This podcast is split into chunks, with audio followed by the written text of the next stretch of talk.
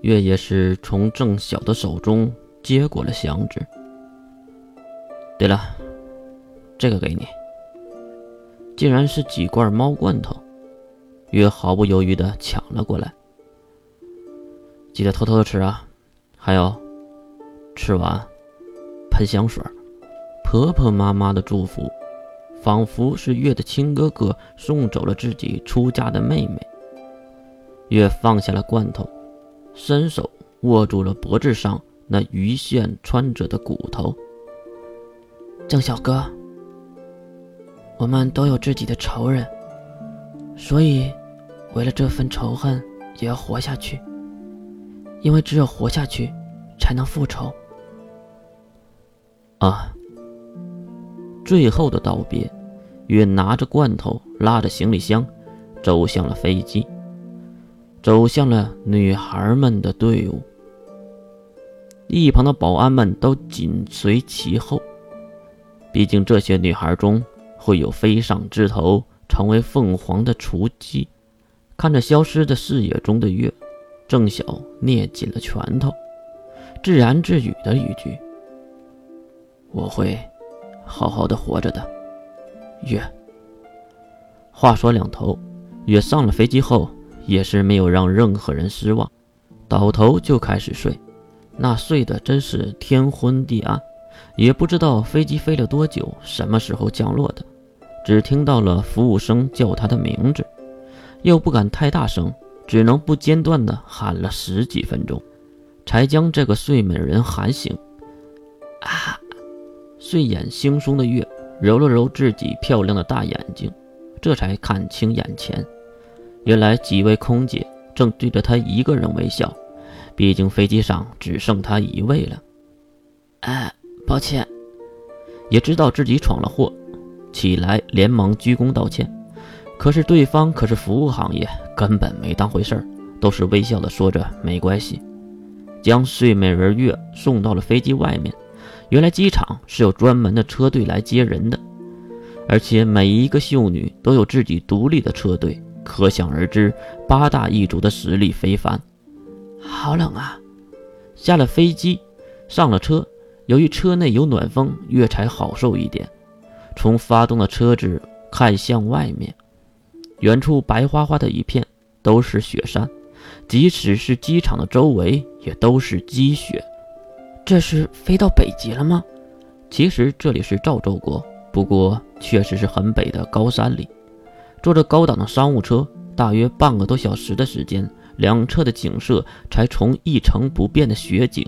变为了高大的围墙，一道刹车声，车子停了下来。副驾驶的人员下车后，打开了后门。月弯着腰，手里攥着一根还没有吃完的香蕉。我操！抬头看去，连绵不断的雪山中，一座宏伟壮丽的古代城堡坐落在眼前，其规模是月建国第二大的。叶小姐，欢迎来到。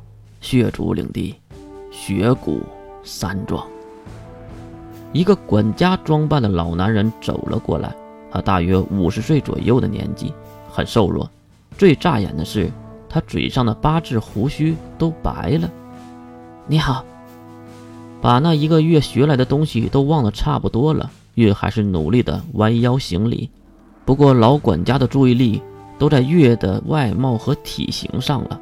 毕竟这个长相也简直太犯规了些。是牙公果然没有夸海口，还真是可人呐！啊，不知道这个男人在说什么。不过老管家也是直接喊道：“请吧，莫之神小姐。”边说边行礼领路，月看向眼前的甬路。其实离城堡还有一段距离的，不过周围的人都穿着反季节的夏装在行走，好暖和呀！走上甬路，脚下一阵阵暖流升了上来。看到月脸颊红润，前面的老管家马上自豪的解释：“怎么样？即使是在户外，我们雪谷山庄也有夏季的温度。您脚下的这是火纹石。”老管家的牛逼还没吹完，月就道出了脚下石头的名字。啊啊！管家马上愣在原地。没来过血族领地的人，怎么可能听说过这种石头呢？这个可是血族特有的东西才对。火纹石，血族特有的矿产，遇水后可以发出大量的热能。月面无表情的说出了这些，然后转头看向身边诧异了老管家，对吧？这句话。才让管家从愣神中反应过来，心里一定在想：这个女娃子是何许人也呢？对，小姐说的对，您是如何得知的呢？月却压低了眼神，表情更加严肃。我恰巧认识一名插食者，成人。